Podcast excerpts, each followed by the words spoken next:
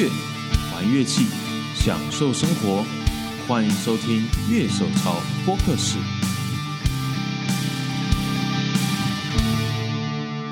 Hello，大家好，欢迎收听今天的节目，我是今天的主持人傀儡。不过我比较希望今天主持人是可以交给熊。大家都知道这结尾才录的哈。对啊，因为这主题其实熊是比较适合聊。我也是因为 inspired by 熊。Inspired by 熊，你是什么？你是 play authentic 是？不是因为我们两个都戴眼镜的胖子就是。对，OK，所以大家听到哎，熊跟 Steve 现在都在我们的现场。大家好，嗨嗨。那今天呢，我们要从还是从美食出发，然后来聊一聊。你你你要不要干脆改名叫五郎好了？美食，孤独的美食，孤独的美食家。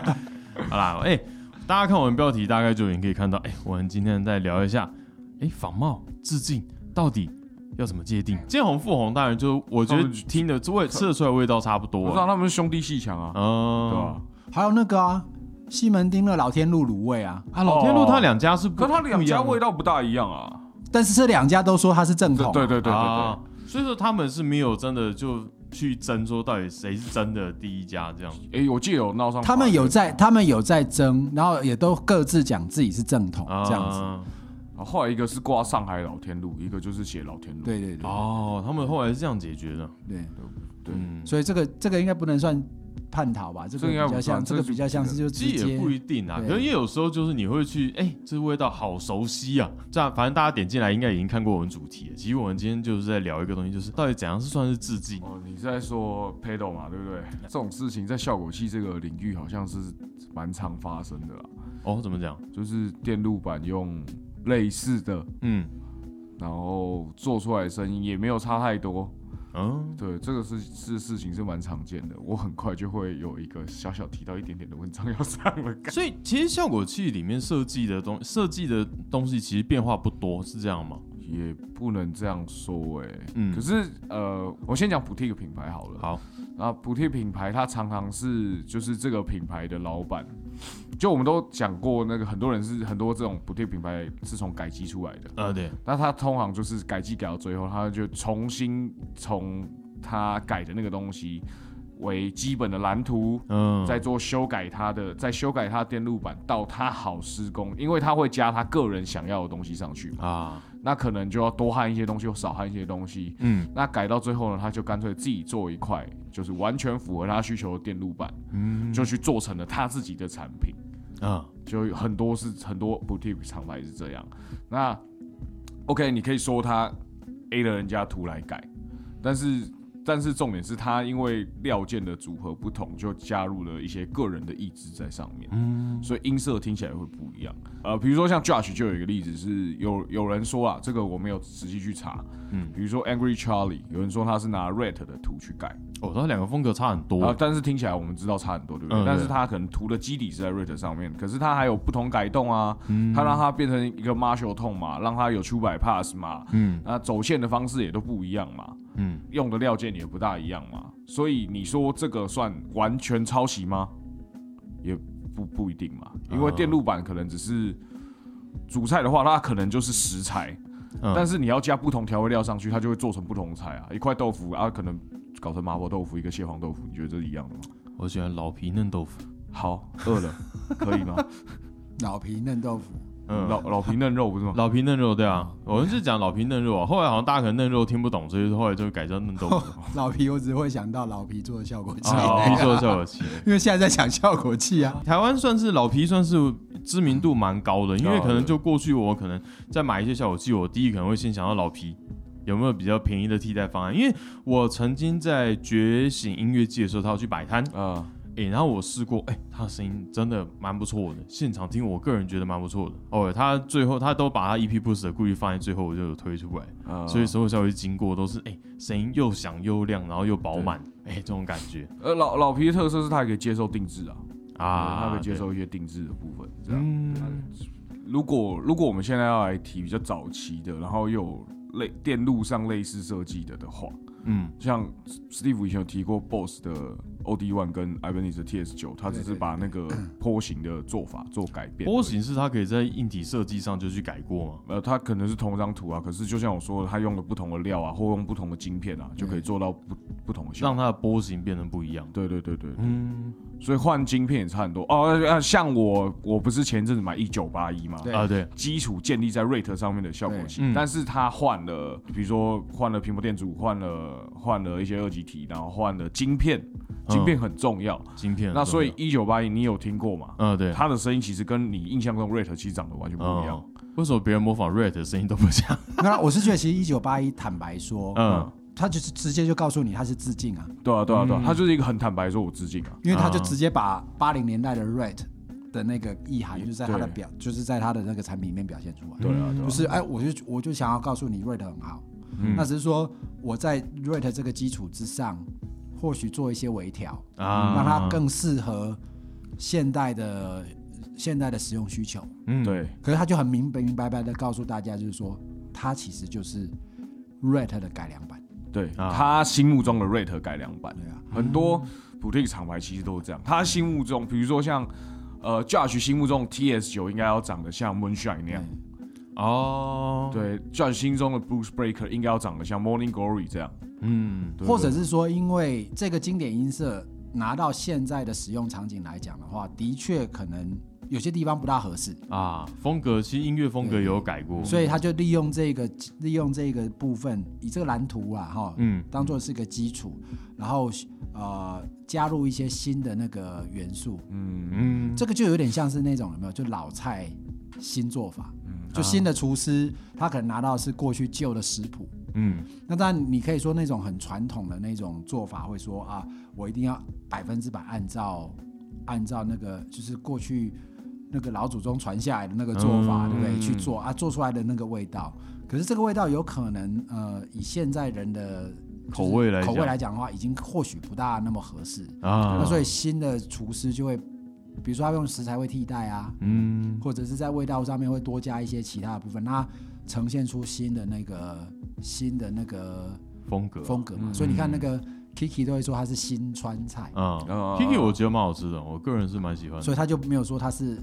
没有正统川菜，它是新川菜。对对对。那你说同同样的，我觉得在现在的很多的效果器也好，或者是甚至音箱的，尤其是那种发出声音的部分，吉他比较少了。嗯嗯。其实因为吉他，坦白说，你能够变化的东西其实有限。就就顶顶多换个拾音器。你改个东西，可能就是一个很大的改变。你如果材料我不是用木头，哇，这个东西是大改变，而不是小改了。对。那那那个其他的发声类的发声类的那个。的那个器材的话，比如说像效果器啊、音箱等等，它就会比较多，会以过去的那个音色为基础，嗯，考虑到现在使用的一个方式，嗯，然后还有一就是我我我设计师本身对这件事情的诠释嘛，对，我想要表达个人的风格，然后但刚才熊提到 Josh 是一个蛮好的例子啊，他就会去做那个改动，然后出来的就是 Josh 版本的，比如说啊 Moonshine 可能就是 TS 系列的部分这样。我觉得大概大致上会比较像类似这个情形啊。我觉得这个就是蛮明显的，就是致敬，嗯，但他没有像一九八一致敬那么明显，对对。但是其实他也会很清楚让你知道，说我是基于对这个经典音色的喜欢喜欢而去做一些改动。对。那剽窃呢，通常就只是他其实只只是为了生意吧？啊，对了，就是说我为了要销售，嗯，然后呢？而且通常就是说我把它做的更便宜，嗯啊，降低成本，降低成本等等的这个部分。对，我觉得主要可能还是会在于，就是说这个不管是这家公司这个设计师，他真正的意图是什么？嗯，有些他是想要用占便宜的方式，嗯，就是蹭，就是蹭知名度或蹭热度，然后去把去把这个部分去做。呃，就把那个产品做出来。对对对对，那那就是真的只是为了生意的考量，那或许就也也没有去，也没有去怎么讲，去尊重原始的创作者的这个部分。我觉得这种就会比较类似接近像剽窃的感觉。嗯。但是回到回到回到这个角度来讲，你看你你其实不用讲器材，你看音乐就好了。嗯。你从古典音乐出来那个十二平均律，十二平均律嘛，对不对？嗯，啊，就是那十二个音，所有的和弦也就是这样子。对，你你在这件事情上面，你很难讲到就是你是百分之百的原创，嗯，因为所有的东西多多少少，你看和弦，你看多多少和多少乐团的和弦进行，其实基本上是一样的。啊，使用的是那些元素，那元素是相同的。它可能会变化的是节奏啦、歌词啦、嗯。配器啦，嗯。所以这个也是同样的状况啊。到底是致敬还是剽窃，这个就这个就很难讲了。哦，对啊，有人说那个 Green Day 梦碎大道是抄绿洲的《王德沃》。哦，真的假的？刚才我觉得差超多的。嗯，因为你不会第一时间联想到嘛，对吧？对啊，因为像。呃，之前就我前我常讲一部纪录片《重金属之旅》，它里面就是讲，它实际上从 Black Sabbath 之后，重金属就没有任何改变了，大家只能把它加快加慢，因为 Black Sabbath 把能弹的东西都已经弹完了。对，他们的讲法是这样。这种这种观点，我是觉得就是见仁见智啦。嗯，你去看你早期 Beatles 的歌，你如果真的去分析像 Paul McCartney 写的写歌的那个部分来讲的话，嗯。其实你也可以说，他其实超古典音乐的嗯部分很多啊。但是我相信，应该说他被那个部分影响，被那个和弦进行所启发。嗯啊，你看 Blackbird 就好了。嗯，对，Blackbird 的那个和弦进行，其实跟巴哈的东西其实还蛮接近的。嗯，那也有人去做那个分析啊。我是觉得就是说。这个部分就是看你要从哪个角度啦，啊，从哪个角度去思考这思思考这个问题，嗯，对啊。熊，你刚刚在讲到中间的时候，忽然有一个很尴尬的一抹微笑，那是怎么回事？就是刚刚 Steve 讲到，比如说价格降低啊什么的一些东西，嗯，这些作为条件的话，我就会联想到很多品牌。哦，真的假的？对啊，能讲出来吗？不要啊，好。但，因为因为 OK，它可能会有声音跟形象上复制，但是它的制造上面不一定是直接偷过来用。嗯，对对对。那因为比如说，哦好啊，就是一些就是中国厂牌，他们会把一些经典效果器，嗯，就是他很明白的从外观上告诉你我在做哪一颗的声音啊。那这样算抄袭吗？因为里面其实不一样，因为里面它一定会换成 S N D 的结构嘛，就它因为它变小了，它要做做都变小，对啊，它要做小，嗯，那所以它里面一定会换成 S N D，那 S N D 的电路是不是要重新设计？嗯，对。那它这样算致敬还是算抄袭？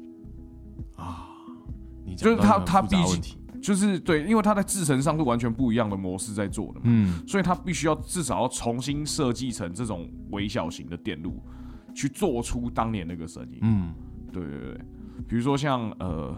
木尔有一颗 analog delay，它就叫 analog delay，还是 analog 还是 echo 忘掉了，嗯，它就是紫色的，紫色的，然后三个旋钮的 delay。那它很明显的形象就是 Ibanez 的 AD 九，或者是 Boss 的 DN two。嗯，那 AD 九跟 DN two 两个之间有没有战争？这个就要先，这个等一下我再问 Steve。对，但是但是 OK，那这样的一个产品，同样是 Analog Delay，又是一样一样的颜色，紫色或粉红色啊。对对对对，然后一样是三个旋钮，嗯，但是它用 SND 重新去做那个声音，那这样算是抄袭呢，还是致敬呢？还是去蹭？人家的知名度，那我觉得那个就是市场上有需求，需要 Analog Delay，那它就是提供低价位的解决方案。啊。对。对，哎，不过其实我们看这几年，我们是包括我们看 Refer 榜这些，其实现在我们发现很多这种，就可能过去几年我们印象就是做这种小型模仿的效果器的牌子，可是近年好像都慢慢已经，他们都已经开始转做其他东西，至少就几个我们比比较知名的品牌，为什么就是他们现在开始慢慢好像这一类的东西。不是那么夯了，因为其实我觉得便宜的入门效果这个东西其实一直都算是算有卖点的东西。可是我觉得好像现在大家，尤其我们乐手这块，可能都还是比较会偏好可能过去原版的样子。那所以我觉得回答这个问题最最直接的答案，你就是问消费者就好了，他们买不买单，就是他们对这件事情的看法。嗯，对。那会买单的话，就是这家公司这个品牌，它就会销售越来越好，那公司就会越来越强打这个部分啊。对，所以他可能没有所谓法律上的问题，嗯，但他或许有一些人家对他观感的问题，观感上的问题，观感印象等等。那这当然跟他的作为有关嘛，嗯，比方说他的作为是隐匿的，他是占便宜的，或是给人家感觉上是。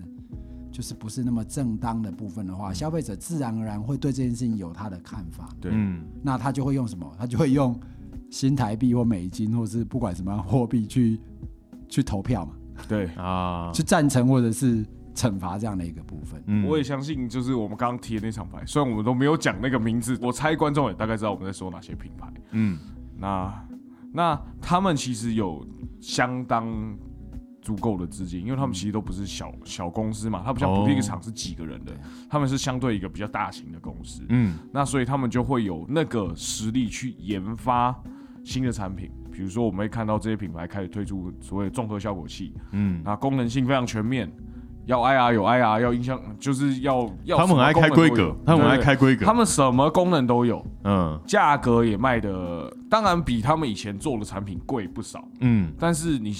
放到同功能性的产品来说，他们算便宜。嗯嗯，对，所以他们有实力去研发这些新的产品，确实也很多消费者买单，尤其是一些比较年轻的朋友。他一开始他练琴，呃，他要演出，他要弹琴，他有效果器的需求，但是他又不想入单科这个坑，因为单科这个坑入下去很深啊，不归路啊，我还我还没到底的感觉。哎，没有，我最近好像已经到底了。你是跳中销那个？没有，我要转，我就我转弯了。对，我要转弯了。他看到另外一条梯子要往上走，对。然后看到通往天堂的梯子，对。而且是最 最最顶规的，就是我我基本上没有买过那么贵的东西。拍拍，不会啊，傀儡去年因为正确的。买卖乐器赚不少钱，没有这个，这个我真是无话可说。赌博没有，我觉得这有点是赌博，不是投资。哎，他去年他去年很旺啊，还不错，对不对？嗯，算算还不错，算算还不错。他所有买他他第一个他的东西其实都很快就想卖掉就卖掉，对。而且呢，呃，他没有刻意要低买高卖，但是他就会有一些东西是很有幸运的，就是。卖掉之后被看到，累积很多资金这样，嗯，所以看他今年买东西的时候就比较阿萨里一点啊，就是觉得不买下去我睡不着。我最近也要开始累积资金了，要出清掉一些东西了。哦，哎，但是越来越多这种可以有卖二手东西的这种服务，其实是蛮好的。哦，对，对啊。我们那个二手平台，其实我最新的我有一把琴卖掉，是在我们二手平台上卖掉。哎，我现在我最近不少东西也都在二手平台卖掉的。对，哎，大家来刺激这个活水，我们最后都是在卖我们三个的东西吧？因为我昨天才听那个在讲一百颗，嗯，他就说，哎，Steve 的尖锐。我靠，要尖锐卖掉了，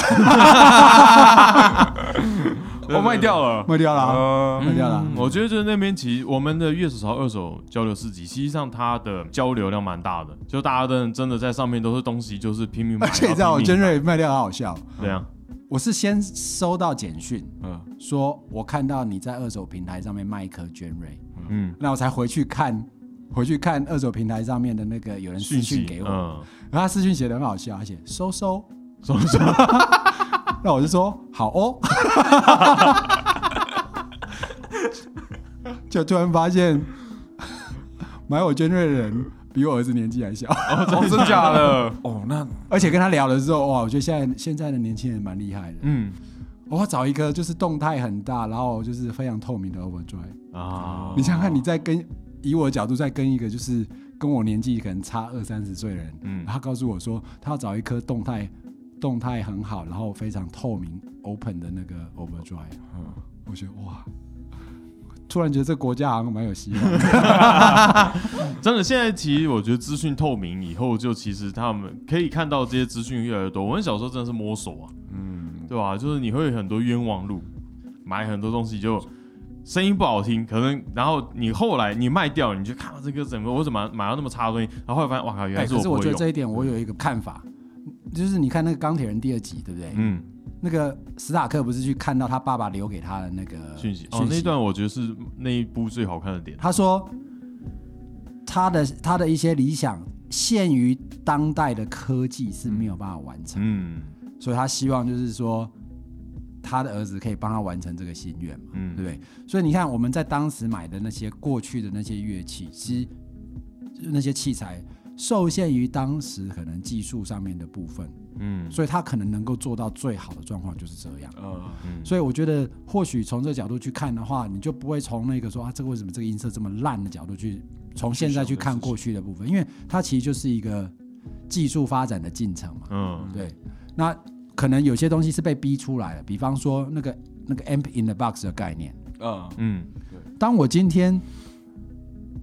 如果可以非常容易的使用 amp，我干嘛要找 amp in the box 的 solution？对对，只是因为后期因为整个不管是啊九一一的关系，从九一开始以后，整个航空旅行的限制，整个展演的那个生态环境做了那么大的改变之后，乐手们再也没办法用他过去习惯的那个带着音箱到处旅行的方式去解决他的问题。嗯嗯，所以因为这个限制。反而催生了，不管你看 Fractal Camper，嗯，或者是这些 Amp in the Box 的 solution，其实也都是因为这个限制，反而激发了很多人的想象力，嗯，出现那个新的解决方案所以这个有的时候可能从这个角度去看会比较宽容一点吧，就比较不会就是说啊啊过去的器材可能可能不好啊，或或或或什么，或是这样的角度吧，嗯。没有，前阵子有有朋友来找我聊天，呃，一个网络上的朋友，嗯，一个高中生是，当然是我们频频道的观众，这样的，他就有在问说一些综合效果器的部分，啊，对，啊，然后他他其实就有讲出来一个，我觉得现在这些厂牌会往。就我们刚刚讲的，原本是做低价的单颗效果器的厂牌，会往重效这边发展一个很重要的事情，就是，呃，一颗一颗买起来，对于学生这个族群来说，嗯，实在还是太硬了。哦，对，对，然后就是直接一台重效解决。那至少我以前在当社团老师的时候，有一些学生，那他们其实最简单解决方案就是一颗便宜但不错的综合效果器啊。对对对，那所以吃到饱，对对，只是只有一个吃到饱的概念，他可能存个一万块。可以搞定一切演出的部分，这样对。不过这一点我倒是觉得说，或许是蛮值得我们去思考的点呐。比如说，我觉得我们太习惯从 CP 值的角度去想事情啊，对不对？对。然后太习惯去限制我们的想象力。嗯嗯。因为我举一个最简单的例子哦，我在很多年以前还在乐器产业的时候，嗯。我去了法兰克福展，嗯，然后呢，我我当时的摊位的对面是 EHX 的摊位，哦，EHX，对，然后呢，他当时就是找了一个乐手来 demo，就是 EHX 的产品，好，嗯，效果器，嗯，然后他接个音箱这样子，嗯，然后那个那个乐手弹奏非常好，所以他蛮吸引我的，嗯，那我看了他的弹奏，也觉得他音色很棒。可是我去，我去跟他聊天的时候，我就很惊讶的发现，他只用了一颗 pedal，嗯，就是用一个 big muff，哦，然后建的一个一样是 EHX 做的那个音箱，呃，就是小小一颗 pedal size 那个。吗？不是不是，没有那个时候还那时候还是大，那很久很久 还没发明，还没发明试试，那时候还是音箱的，但那音箱就是 EHX 带来的，但是不是。不是 EHX 想要卖的音箱，是它只是为了 demo 用的，就算公司里面测试用音箱的。然后呢，最让我惊讶的是，他拿了一把 Squire 的琴，哦，然后呢，二十一格，但是二十二格，啊，什么意思？那是二十一格的琴，但是有二十二格，嗯，就第二十二格是没有 fret 的。那第二十二格是他自己用一个铁片把它夹在那个 neck 的最后，哇，好手工。这么强哦！这么强，对啊，对啊，好屌哦！可是他的那个时候 Squire 啊，他的弹奏是让我觉得就是哇，我完全不会去想象说原来他的器材这么的阳春啊。对，因为我是经历过八零年代的那些就的的的的那个就乐器爱好者嘛，器材买爆，就是那种哇，一定要 Rag 啊，然后就是你知道，就是那种像 Steve Lucas 的那种琴又。琴又很喵，对不对？然后器材又很屌的那种状况，这样。虽然说我后来没有走到那条路去了，就是也是回到比较 pedal 的这个角度，嗯。但是总是会觉得，就是你知道，弹的很好的乐手有一个先入为主的概念，就他器材一定很不错，嗯。所以我没有想到，就是他用这么简单的东西，平价的器材，嗯，让我在那几天他的 demo 我非常的享受。嗯，那我去跟他聊的时候才发现，说他居然可以用加一块铁片，用 neck 趴那个 neck 跟 body 的地方把它夹住。嗯，当然还有粘住啦，还有粘住，然后就是一块铁片而已哦。嗯，然后把它磨平，不要割到手这样。对对对，而且不是就是说好像自己去加一个 frame，不是这样，就是一块铁片而已。嗯，所以你知道，有时候对我们来说，我觉得或许这是蛮值得我们去思考，就是说，为什么外国人在很多的事情上面，他反而可以因为不用太被器材限制住，然后把自己的精力都花在就是发挥他的想象力，然后把他有限的器材做很大的调整。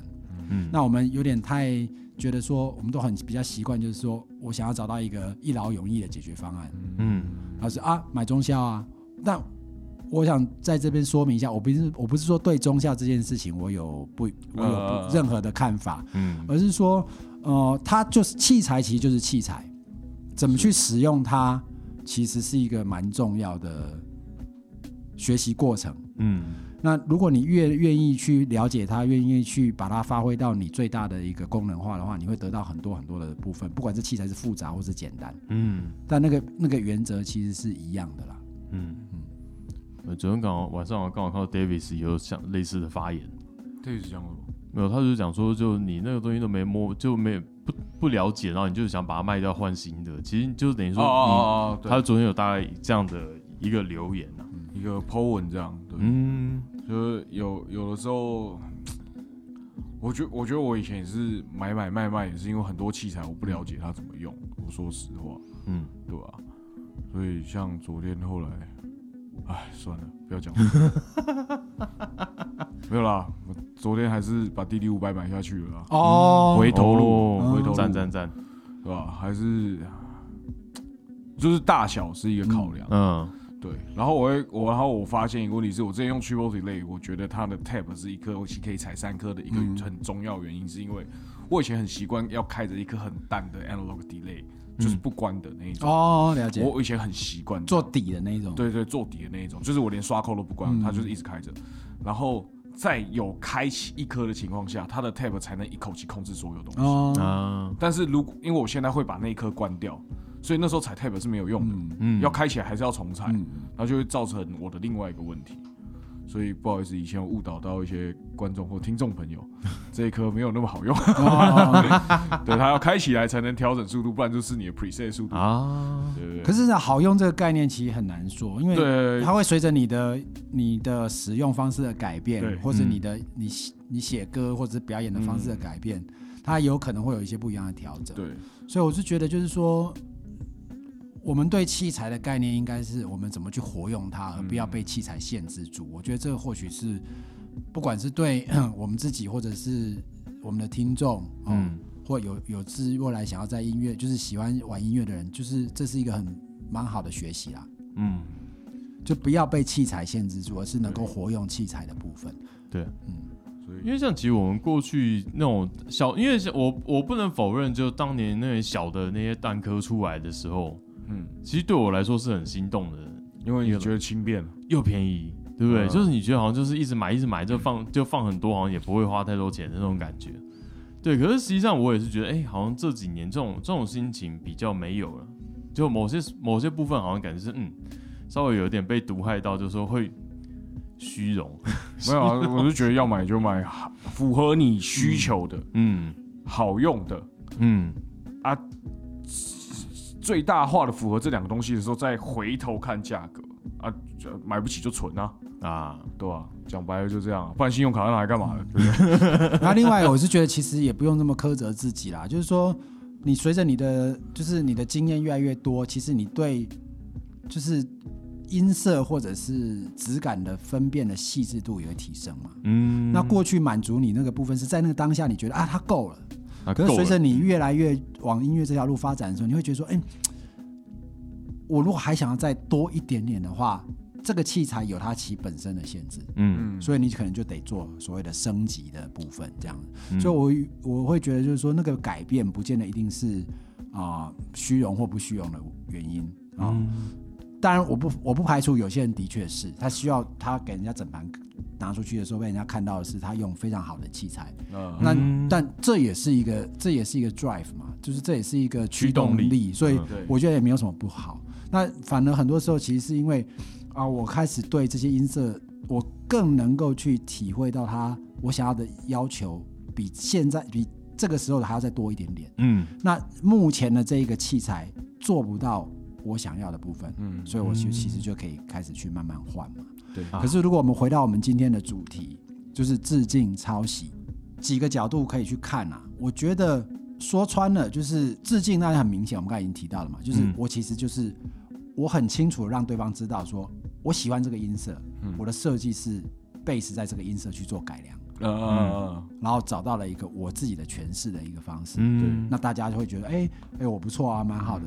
那始终者他还是会觉得说，我我不要买你致敬的东西，我要买 original 版的，对，甚至很多的 original 是我还得买到那个最原始的那个 original，是日版的 boss，不 vintage 的，现在叫 vintage 器材。那那个就是所谓的 purist，就是那种最纯的那个部分，也是有这种人嘛，哈。但是这个是致敬，抄袭有两种，一种就是我明明白白要告诉你我是抄的，呃，那我只是把它变便宜。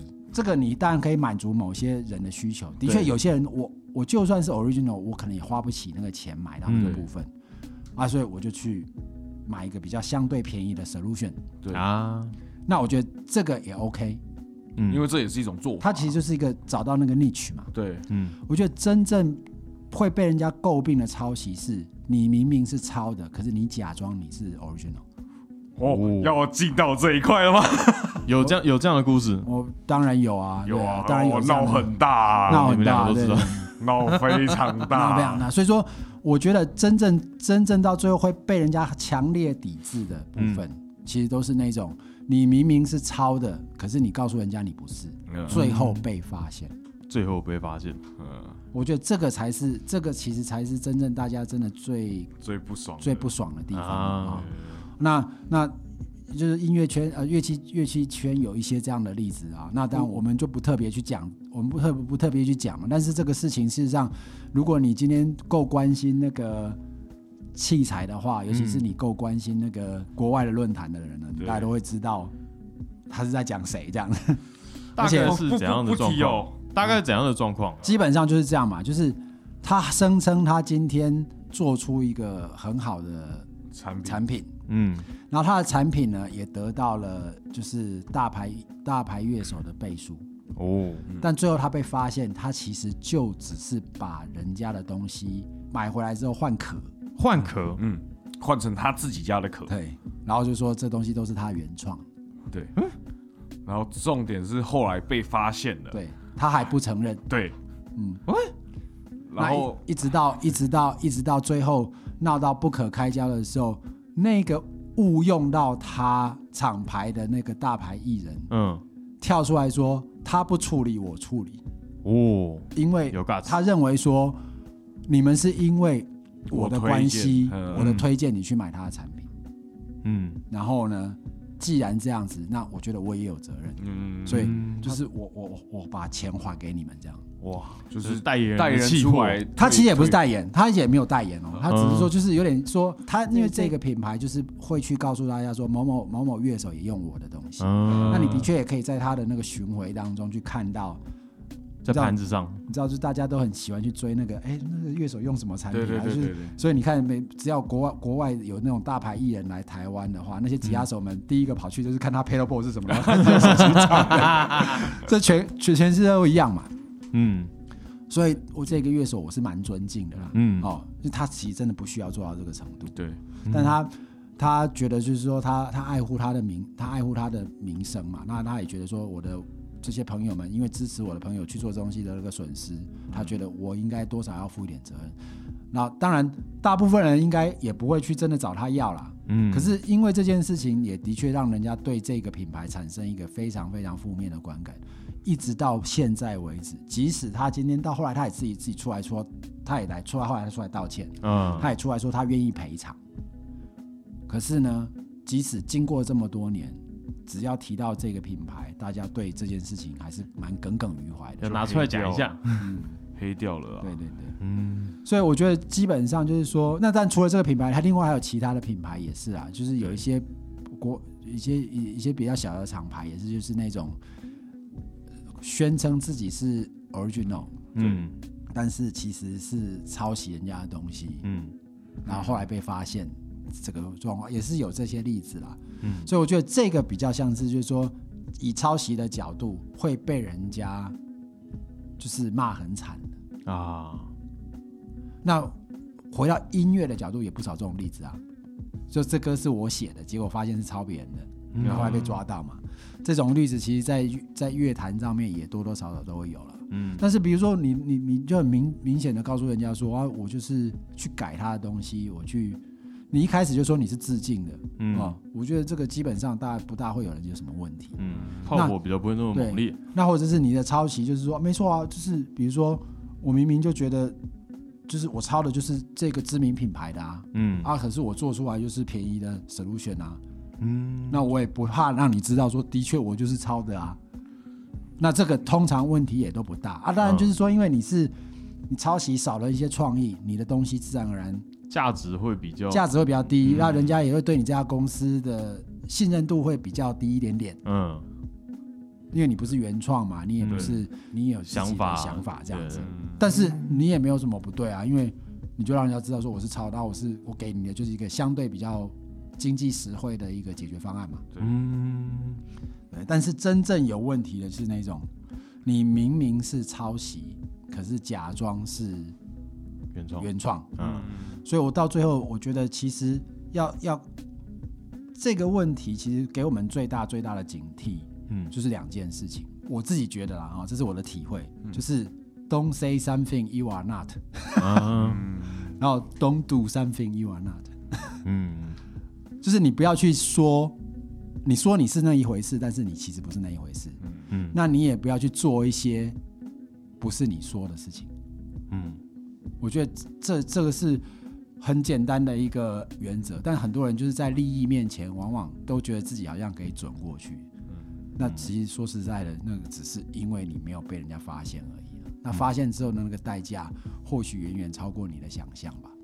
嗯。因为其实刚刚听到熊在讲，像莫他们变成 S S S D 的那种 S N D S N D 对，其实我才赫然有发现这件事情。因为其实他过去他可能模仿的意向太明显，像他飞蛇是故意做成橘色嘛，对对对对。之类的。所以可是熊刚刚一讲，我才赫然发现，他制成要整个换掉才行，所以他不是直接抄啊。对，可是就是说，因为我们可能过去都是用以乐手来讲，我们都从音色出发哦，他是哦一看这他是仿哪一颗仿哪一颗。不过听你这样。讲，其实这倒是给我开了一个蛮不一样的路。它它会有另外一个层面的研发啦，它可能是把原本的电料换成 S N D 的电料，嗯，但是它图还是要重画嘛。对，它只是他只是有要用新的方式去解决，要做出一样类似的声音。不过这个部分我会觉得，就是说，倒不是说他们是用这东西去避开抄袭这件事情，嗯，而是因为你想想看，就是 S M T 这个技术。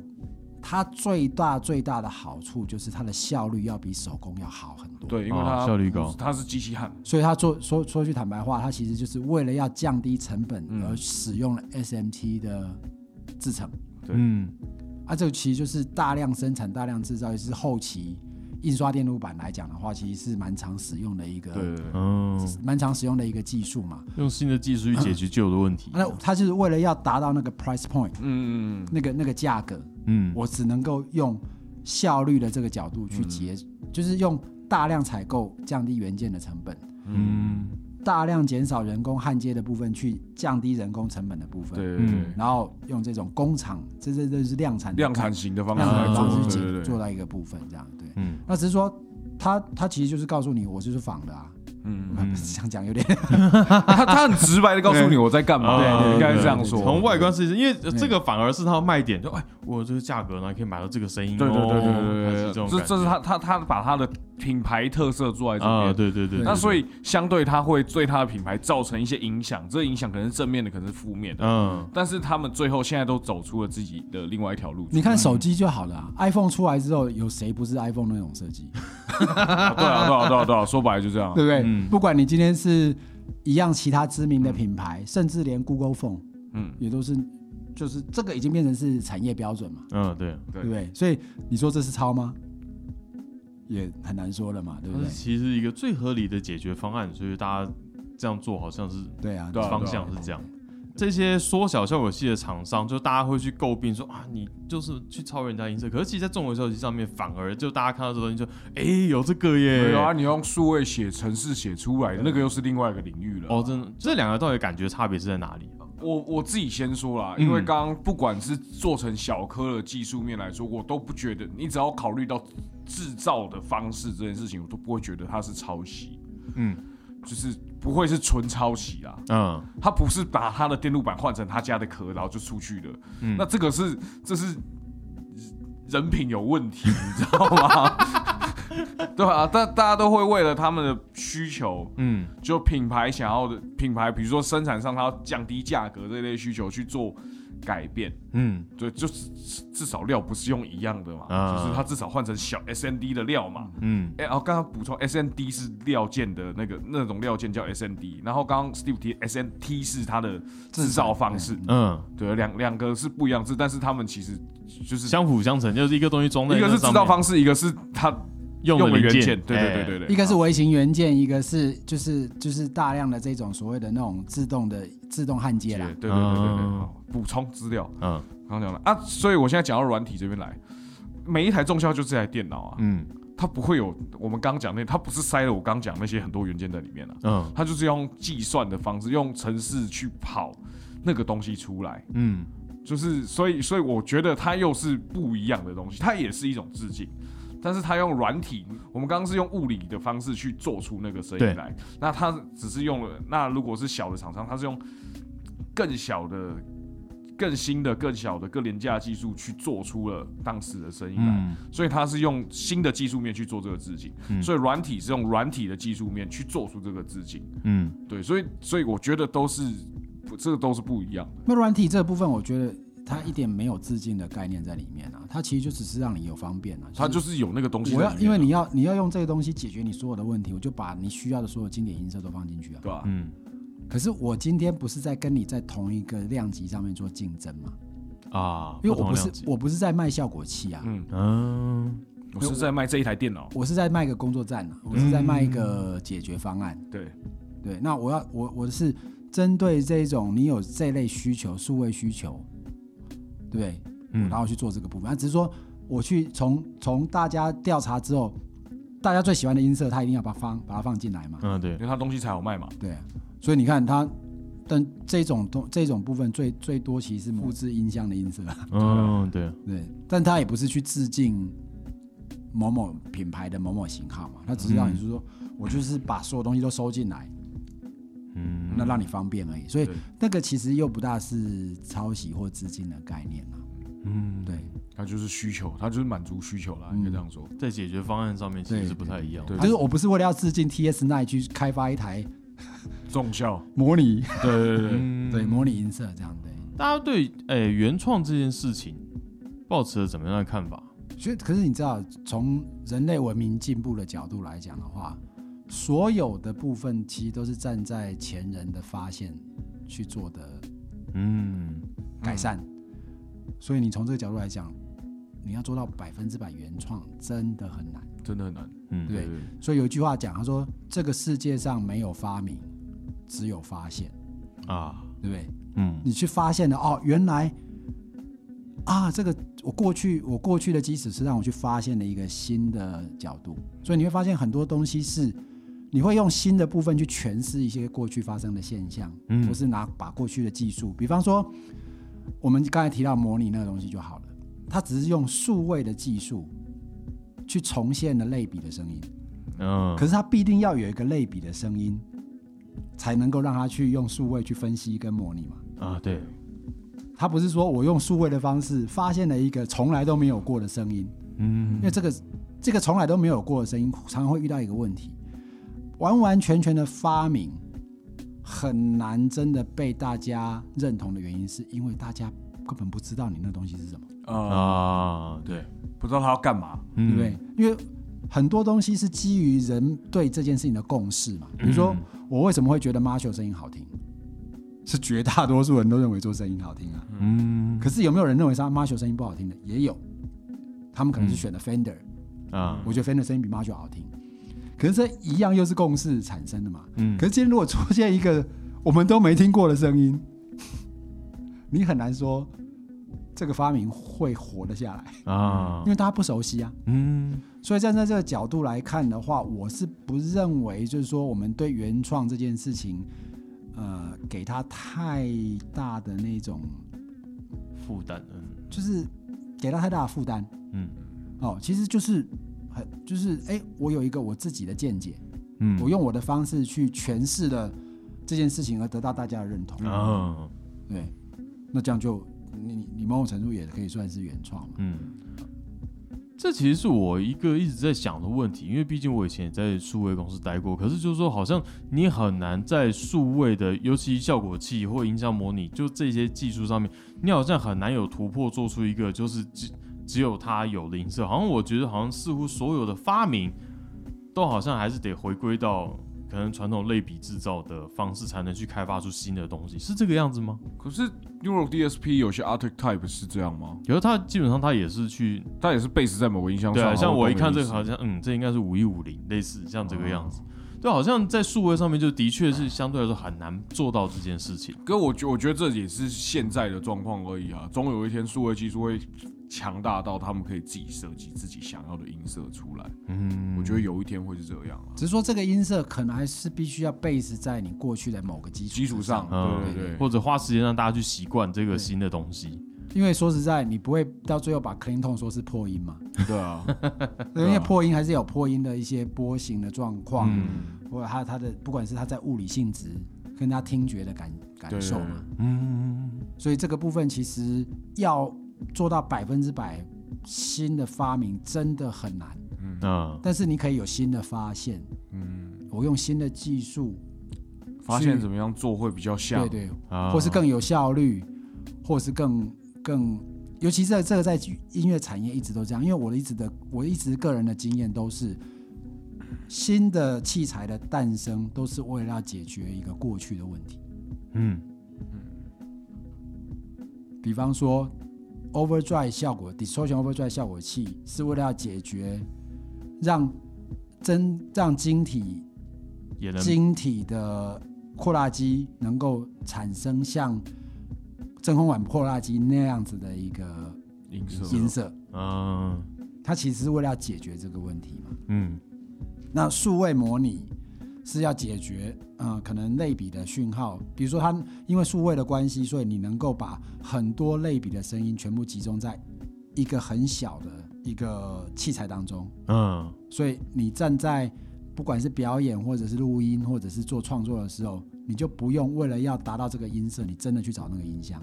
它解决了效率的问题啊，所以我一直觉得说，人类的文明的发展，让我们把它就是来看，转以这个部分来看乐器产业的部分，更是这样子。就是说，你一个新的器材的发现，就是为了要解决过去的一个，嗯，就过去一直没办法解决的问题。嗯，对。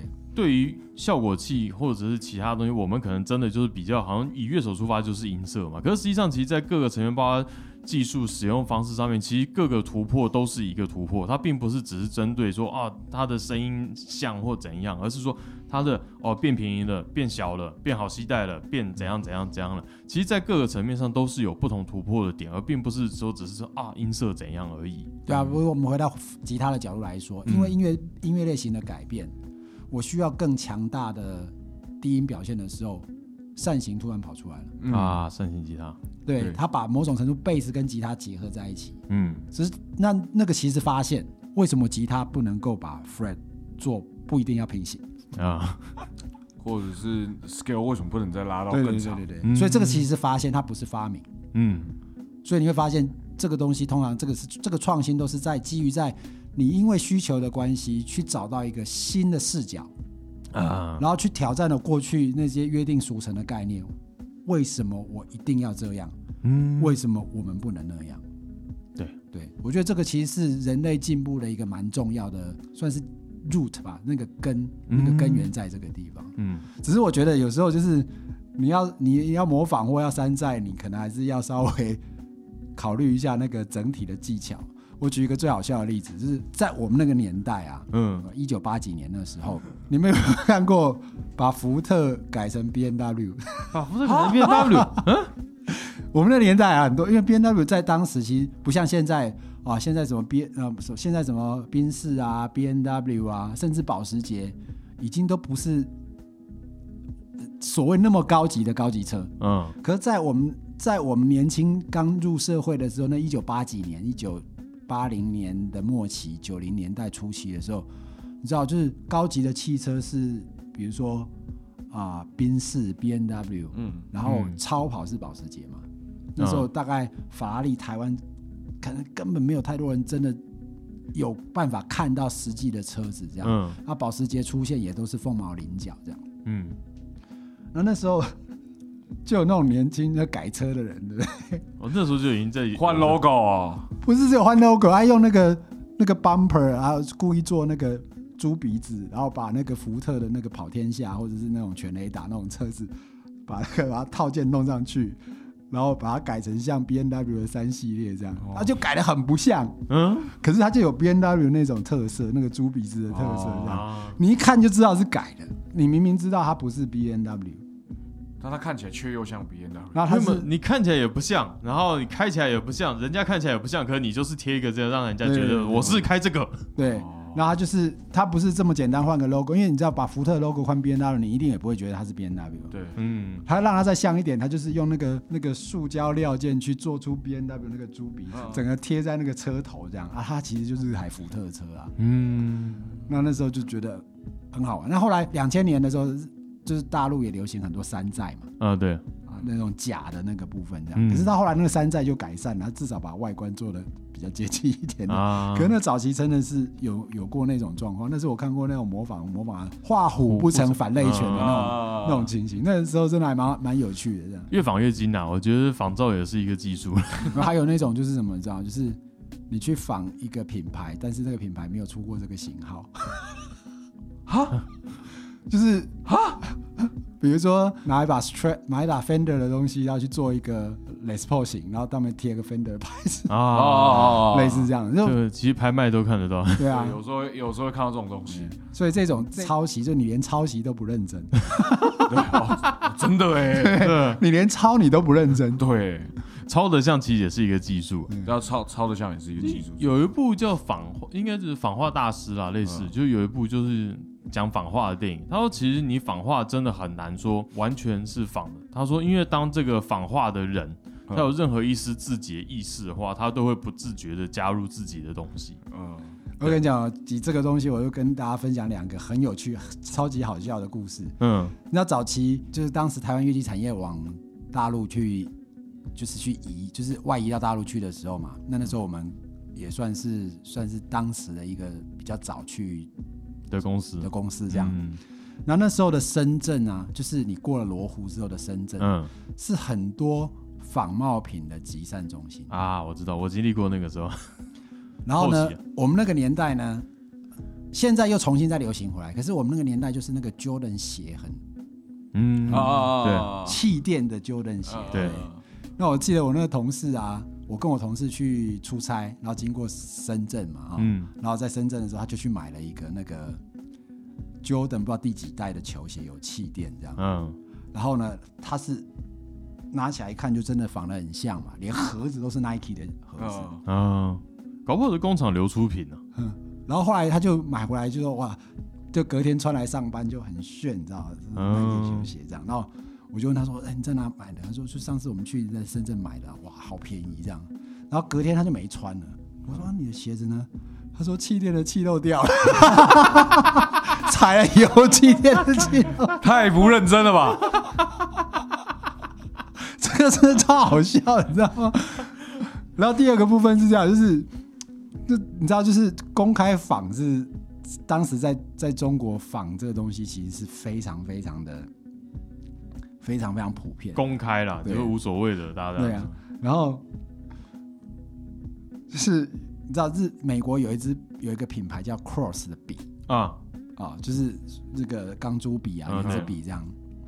然后呢，Cross 就是当时美美国会有很多品牌到到大陆啊去抓那种仿冒，就是。嗯嗯，然后后来就是有一个，我就听我一个厂商说一个故事，他就说那个大陆有一个防 Cross 的笔那个品牌啊，嗯，他后来被抓到，可是他的笔真的做的非常非常好。哦，结果 Cross 就跟对方讲说，不然你来当我 OEM 的厂就好了，嗯。哦，就老板跟他讲说，老板就跟他讲说，我才不要呢，他说为什么？